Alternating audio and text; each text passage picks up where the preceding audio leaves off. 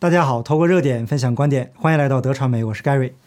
这个世界呀，有一批人为了赚钱呢，已经丧失了人性。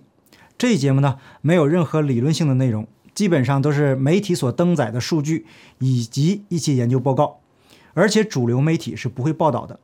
主要呀有两个方面的内容，一个是美国 FDA 的疫苗和相关生物制品咨询委员会在十月二十六日以十四比零的票数一致同意。给儿童接种口味的疫苗，那这些专家都是些什么人呢？参加会议的人员的名单显示，委员会的许多成员和临时投票成员都曾为辉瑞工作，或者与辉瑞有重大联系。那另外一个内容呢，是令人震惊的：九十一项临床研究都证实，与口味的疫苗相比，自然免疫力提供了相同甚至更好的保护。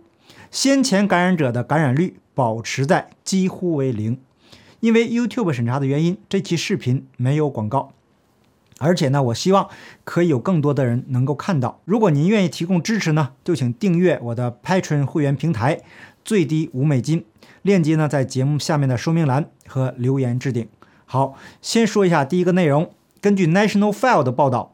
美国 FDA 的疫苗和相关生物制品咨询委员会在十月二十六日星期二举行一次虚拟会议，讨论授权辉瑞 BNT 口味的疫苗五至十一岁儿童的问题。但会议名单显示，委员会的许多成员和临时投票成员都曾经为辉瑞工作，或者与辉瑞有重大的联系。其中的成员就包括了。辉瑞疫苗部前副总裁，辉瑞最近的顾问，辉瑞最近的研究资助获得者，指导现在辉瑞疫苗高管的人，经营辉瑞疫苗中心的人，辉瑞公司主席数据组，一个自豪的拍摄辉瑞疫苗的人，以及许多已经记录在案的支持儿童接种口味的疫苗的人。与此同时，最近的 FDA 专员斯科特·戈特利布。是辉瑞公司的董事会成员、委员会成员阿卡纳·查特吉，在2018到2020年期间从事与婴儿疫苗相关的研究项目。该研究项目由辉瑞公司赞助。麦伦·莱文曾经指导过一些美国博士后的研究员，而他的一位徒弟恰好是辉瑞疫苗研发部门的高级主管拉斐尔·西蒙。另外一位詹姆斯·希尔德里斯是临时投票成员。他在参与到本次会议之前，刚刚公开了自己超过一百五十万的相关投资和辉瑞有关，包括他任院长的梅哈里医学院管理辉瑞口味的疫苗财务往来的。那另一位吉塔 ·K· 斯瓦米被列为辉瑞 B 组链球菌疫苗项目独立数据监测委员会的主席。该委员会由辉瑞赞助。杜克大学表示，斯瓦米博士是辉瑞口味的疫苗实验的联合研究员。还有一位格雷格·希尔维斯特，之前曾担任辉瑞疫苗部门的副总裁，在那里他推出了辉瑞疫苗，其中包括一种儿童疫苗。这次会议的临时投票权的成员奥弗利维是波士顿儿童医院的，他公开支持给儿童接种辉瑞疫苗。埃里克·鲁宾。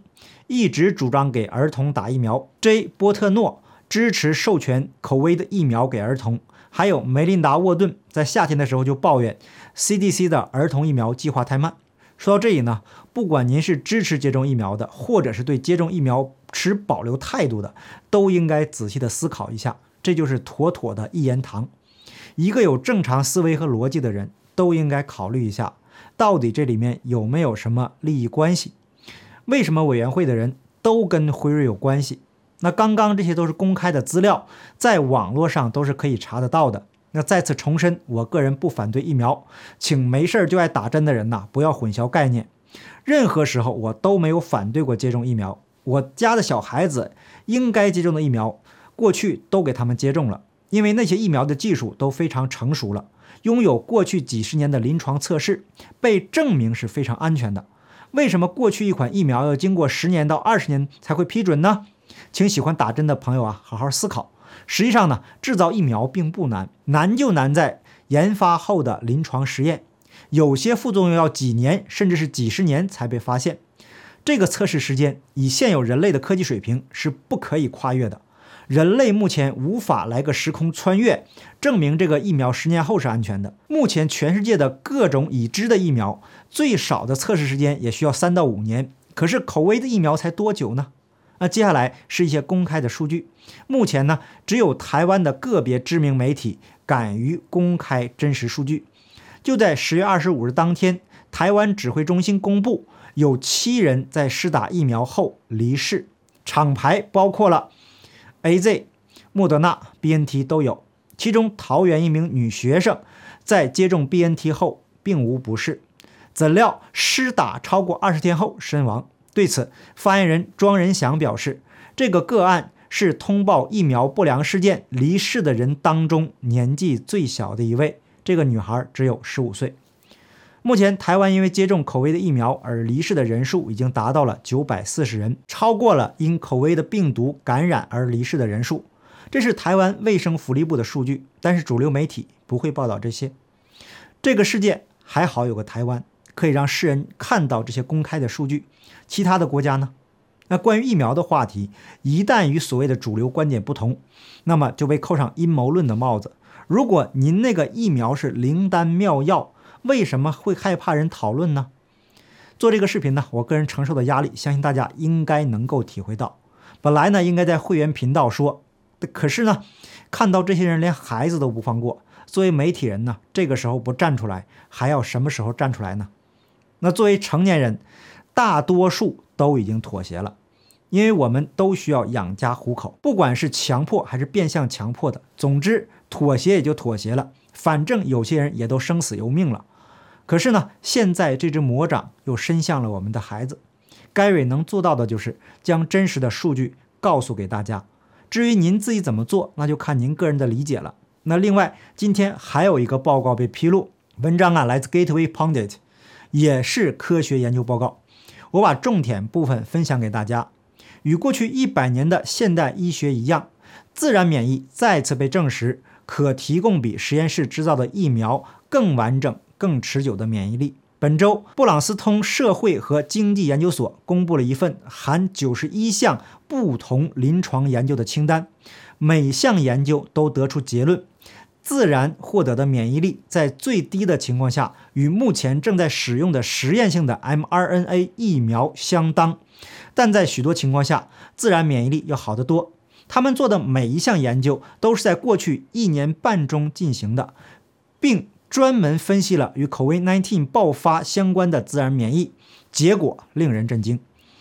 在一项针对美国医疗保健系统中的五万两千二百三十八名员工的研究中，研究人员发现，从 COVID-19 中健康的个体在感染率，即使他们在康复后继续接种疫苗，几乎为零。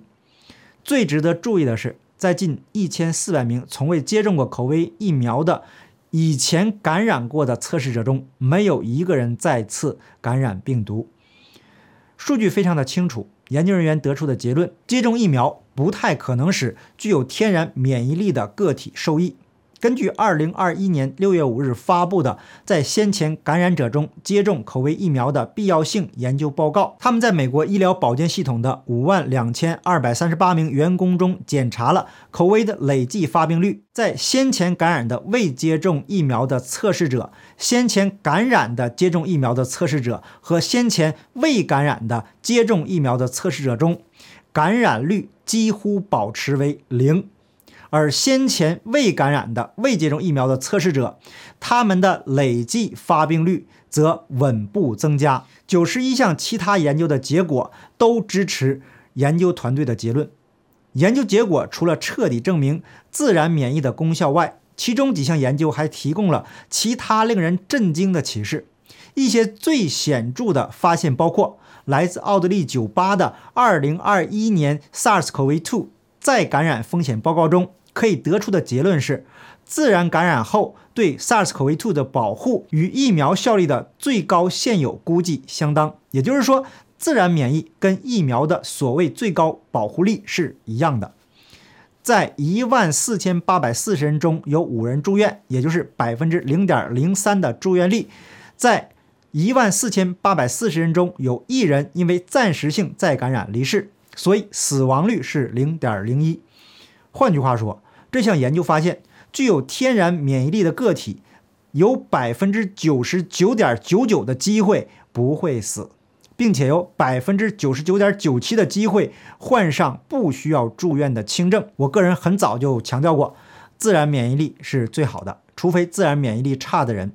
那疫苗才是应该考虑的选择。在对三百六十七名个体确诊者过八个月到十三个月以后，再评估了 WT SARS-CoV-2 感染后血清抗体的持续存在，发现针对 WT 病毒的 NAB 持续存在于百分之八十九的测试者中，而 SLGG 在百分之九十七的测试者中。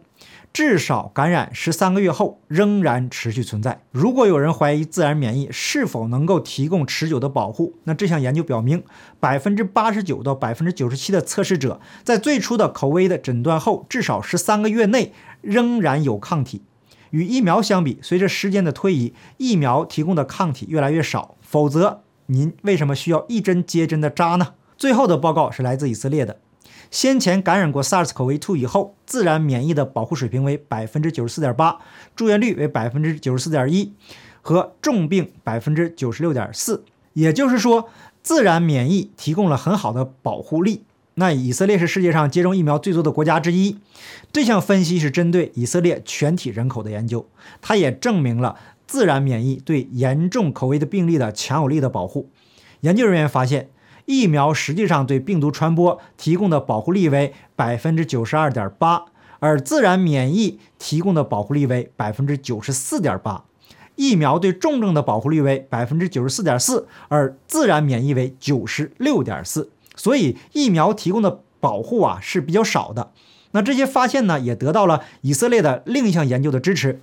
该研究表明，与已经从病毒中康复的人相比，接种疫苗的人发生突破性感染的可能性高了十三倍，住院的可能性也高了十三倍。也就是说，以色列的数据表明，接种疫苗比获得自然免疫的人住院可能性高出了十三倍。还有八十五个更详细的事例和数据来支持研究团队的结论。我会把以上的新闻链接放在我的 Patreon 会员平台，大家都可以去查看。我个人呢，再次强调。不要相信所谓的专家的一面之词。美国 CDC 批准给小孩打针的那些人，哪个不是所谓的专家学者？可是这些人都跟辉瑞有利益上的联系。俗话说：“吃人嘴短，拿人手短。”一旦跟大医药公司有利益上的纠缠，那么他们的任何结论都是值得怀疑的。再次恳请看到这个视频的朋友，尤其是英文好的朋友，一定要详细的看一看这份研究报告。让更多的人知道这些研究报告，即使无法保护自己，也要保护自己的孩子。好，感谢你的点赞、订阅、留言、分享，我们下期节目见，拜拜。